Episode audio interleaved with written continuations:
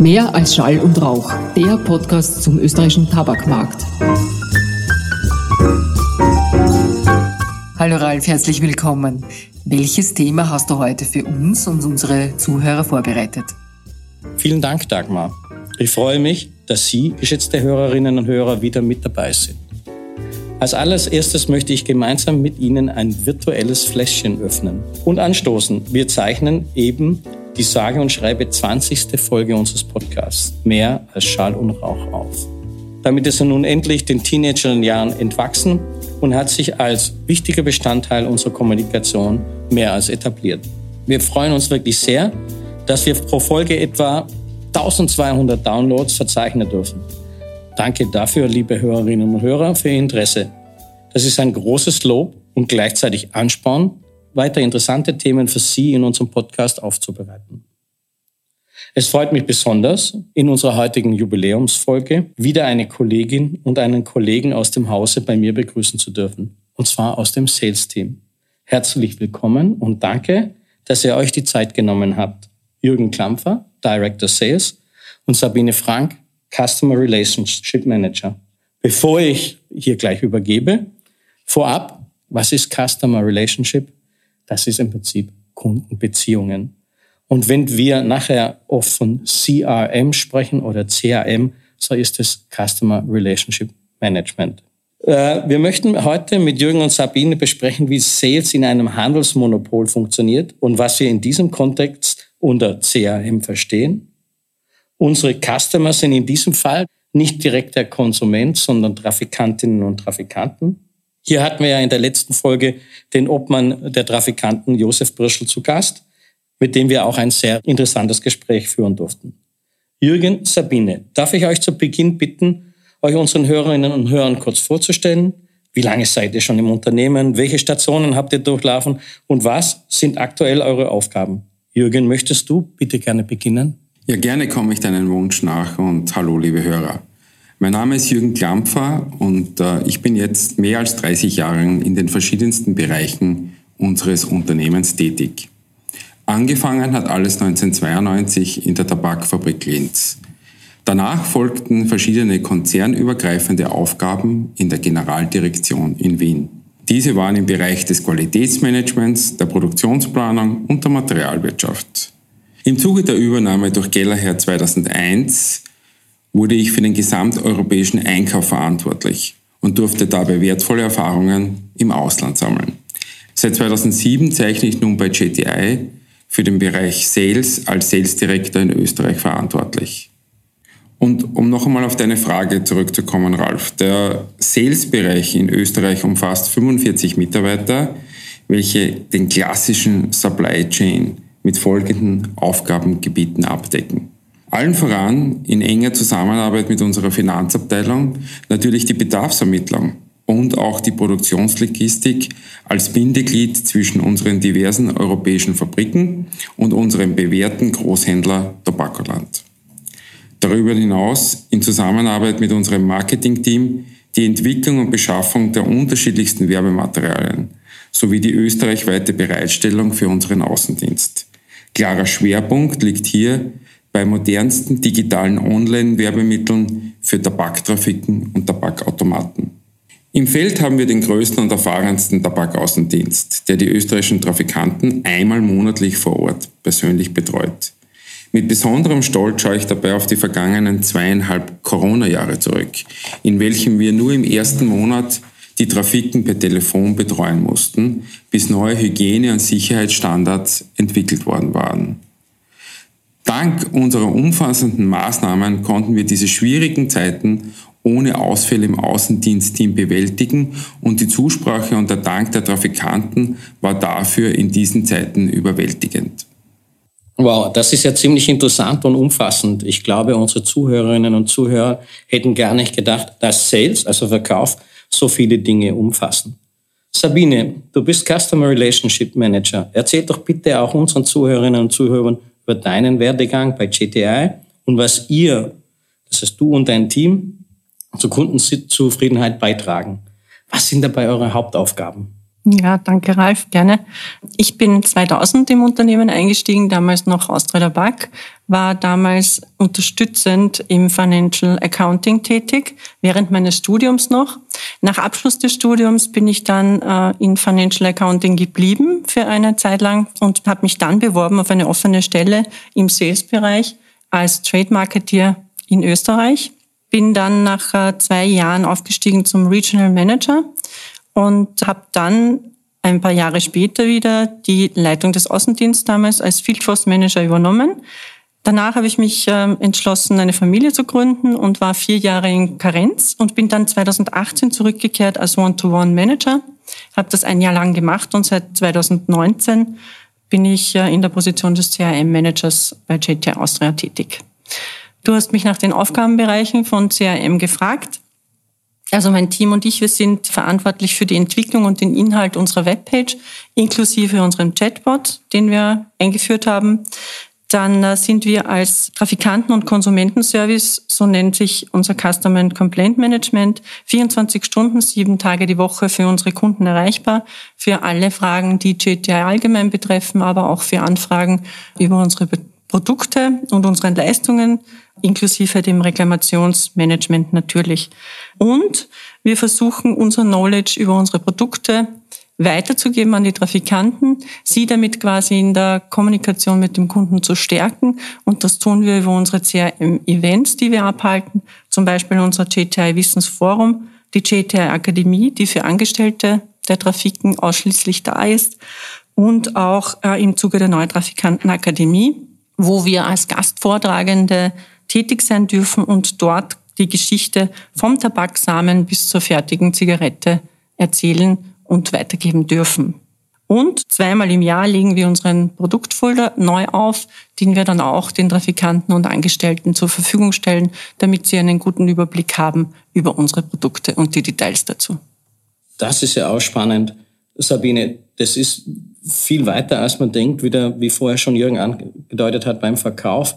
Im Prinzip ist es ein Rundum-Service für unsere Kunden, damit die, das heißt die Trafikantinnen und Trafikanten, dass sie noch besser werden, dass sie noch besser auf die Konsumenten eingehen können. Spannend. Genau. Jürgen, unsere treuen Hörerinnen und Hörer haben in der ein oder anderen Folge schon gehört, dass die Tabakbranche in Österreich durch das Handelsmonopol, also das Einzelhandelsmonopol, eine Sonderstellung hat. Wie wirkt sich das auf deinen, auf euren Arbeitsbereich aus? Konkret, wie funktioniert eigentlich Sales in einem Einzelhandelsmonopol? Ich glaube, ich möchte hier drei wichtige Themen herausstreichen.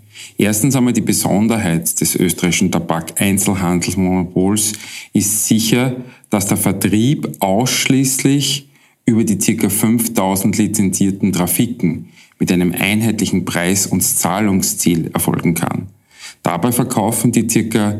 2200 Fachgeschäfte rund 77 Prozent des Gesamtbedarfs. Wir haben also mit den lizenzierten Trafiken in Österreich nur einen gesetzlich verankerten Verkaufskanal. Mit einer Ausnahme, nämlich den österreichischen Gastronomiebetrieben sowie Tankstellen mit Gastrolizenzen.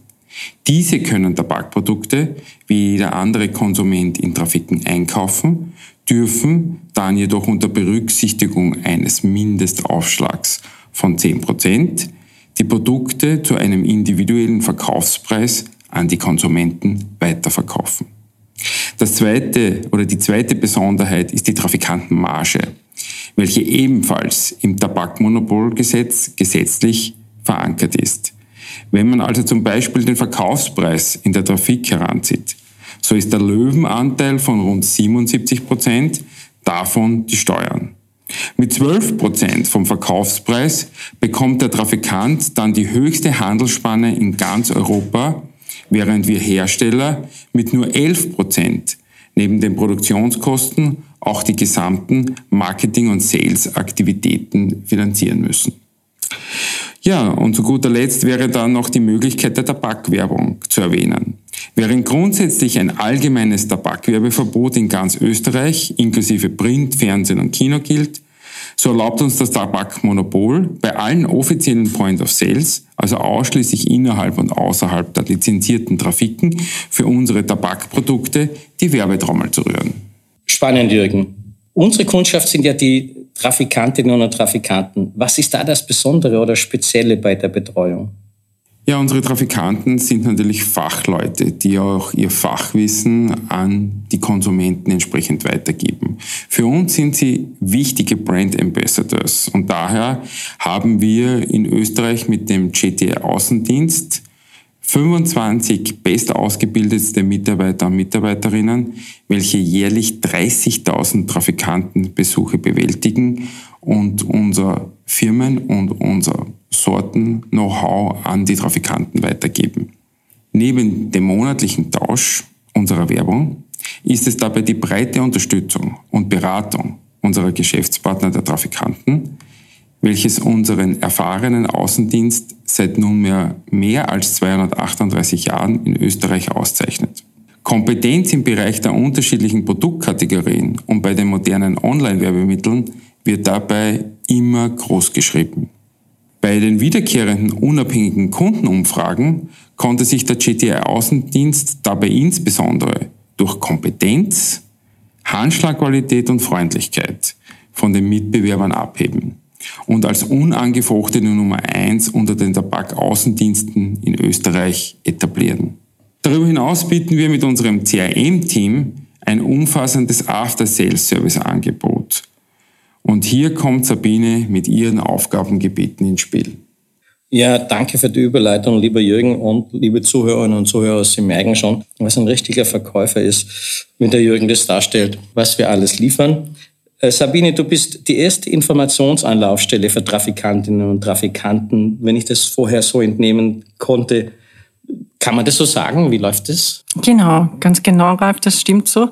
Neben dem Außendienst sind wir als Trafikantenservice die erste Anlaufstelle für die Trafikantinnen und Trafikanten.